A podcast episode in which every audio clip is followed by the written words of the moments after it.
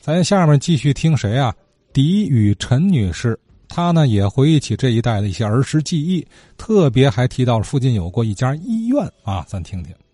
就是那郑中书局说，在那个中原公司对过，就有人说有一个影院是剧院的门啊，冲着多伦道，说有这么一个地方，这个我印象挺深的。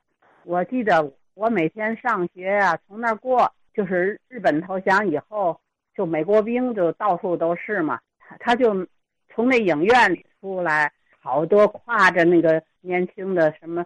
姑娘吧，我小时候就听说，哎，你看都是挎着大摩灯，我印象特别深。那个门脸儿冲着多伦道，哎，再往前走那八角呢，就是正中书局了那个位置。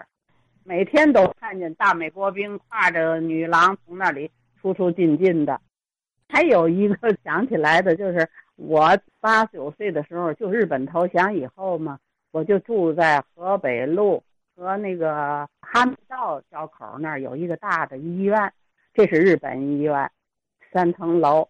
这个三层楼的挺正规的日本医院啊，挺大的里边三层楼。按过去来说，它那规模也不算小，技术也挺好的。这个可能还不是日本人自己开的。为什么我这样说呢？我父亲呢是干药的，老药剂师，他是个等于是国家给他。分配他在在那里工作，这日本医院，这个日本医院呢叫博爱医院。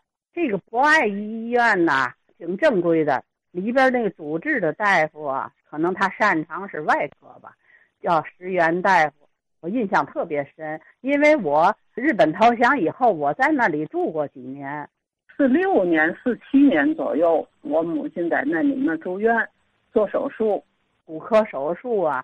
就是那方先知啊，可以给做，但是方先知他们那时候是是天河医院还是什么医院呢？他病人住院不带小孩儿，我弟弟小，后来这个日本石原大夫就答应了，而且还给他最好的病房、最高级的病房给他住，家属也能陪伴，所以我母亲就在那儿住院做手术。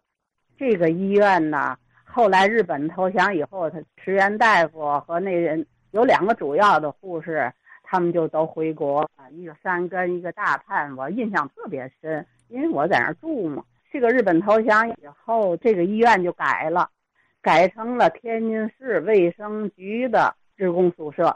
刚一解放时候，天津市卫生局没有多少人，卫生局里边的那些个人都在这里边住，还有好多，比如说的像大医院的护士啊，签的说是二中心医院呐。说南开医院呐，有一些个像日本留学的那些个人嘛，哎，就好像这些老大夫在那里有住的，护士长啊、老大夫啊，在那里边就当宿舍了，就改成宿舍了。我那里头全部都是卫生局的人。这楼哪年拆的我也不知道了。五二年我就搬走了，在他临着他旁边啊，还有一个也是挺高的楼，二三层楼，那是叫。智生护士学校，过去这个智生护士学校特别有名，好多现在八十多岁的老护士啊，过去大部分都是从那儿毕业出来的。嗯，这智生护士学校跟这两个楼是紧挨着。好啊，这个狄阿姨介绍的这个情况，哈密道是河北路口啊。呃，后来呢是卫生局宿舍啊，这个前身是博爱医院，它是什么背景的医院呢？